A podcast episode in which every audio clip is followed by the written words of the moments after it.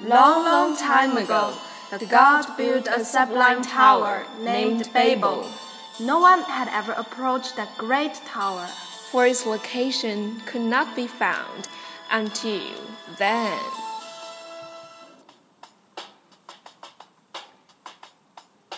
Hey Rebecca, you're carrying such a big bag. Where are going? Such a hurry. I've heard that they found a godly tower, Babel. I'm going to see it.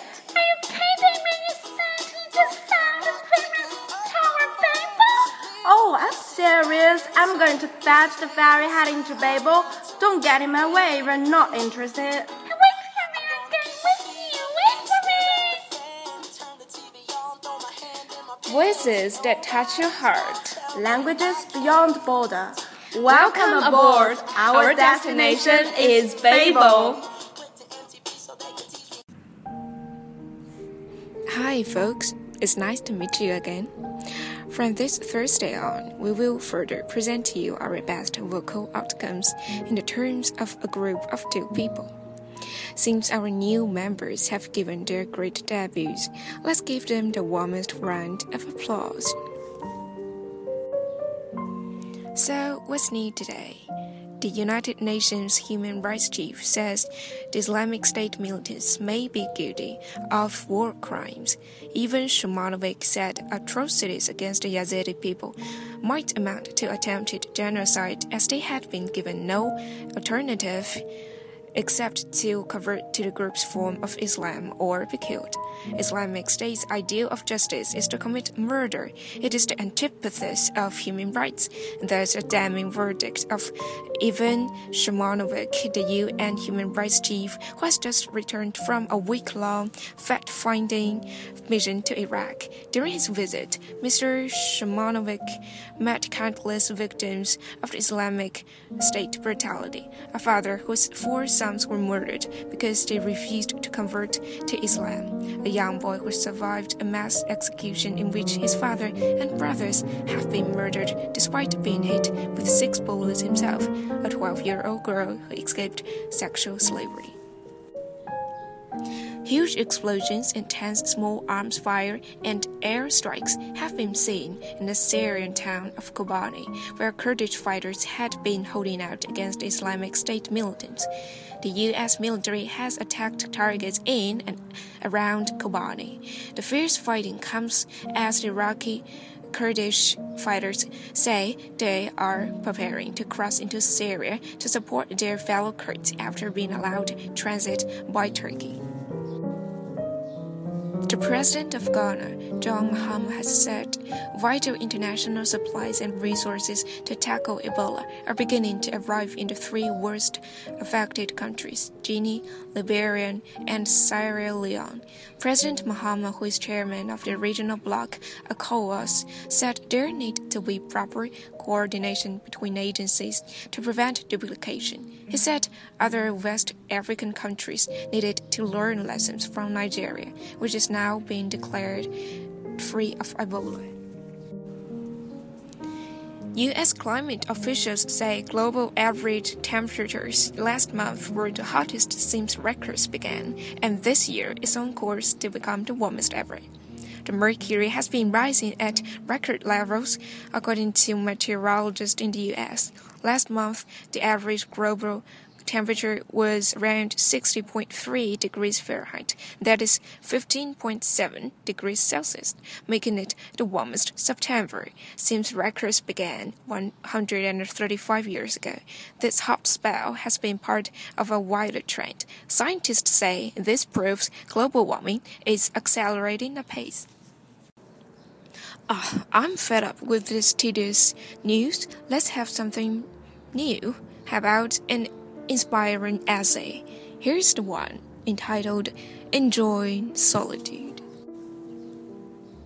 One of the hallmarks of introversion is an ability to happily spend copious time alone. But have you ever had that run away with you?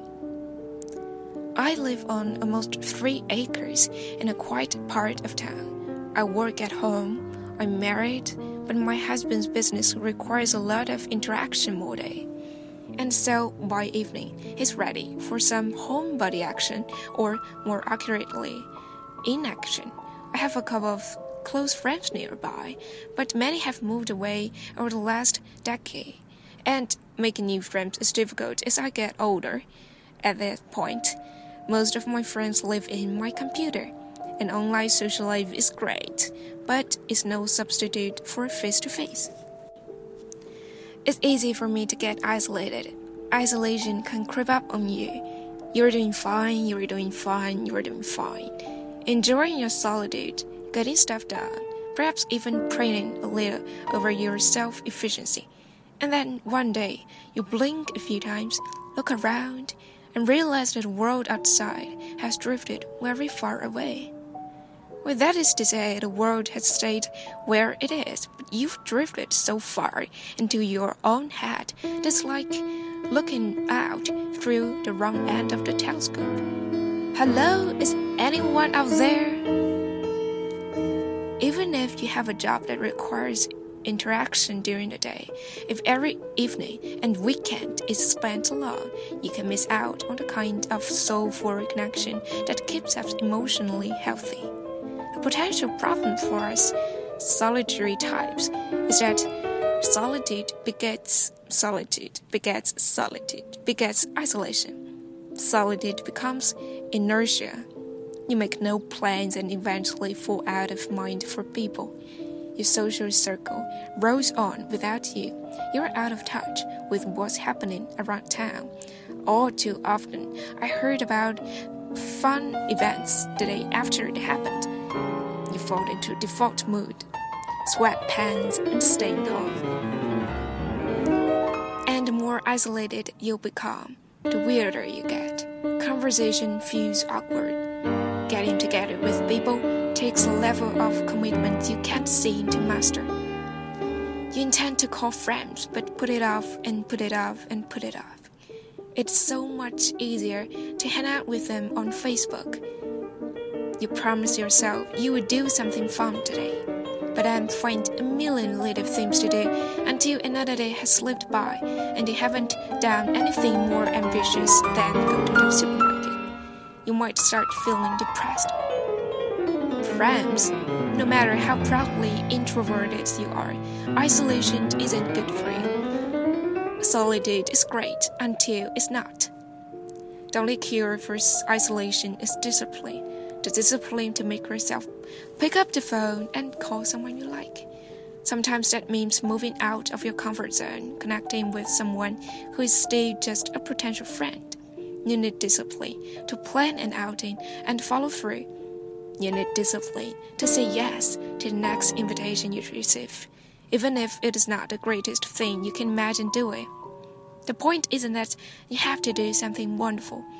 The point is that you have to do something anything as long as it involves other people, preferably people with whom you can converse.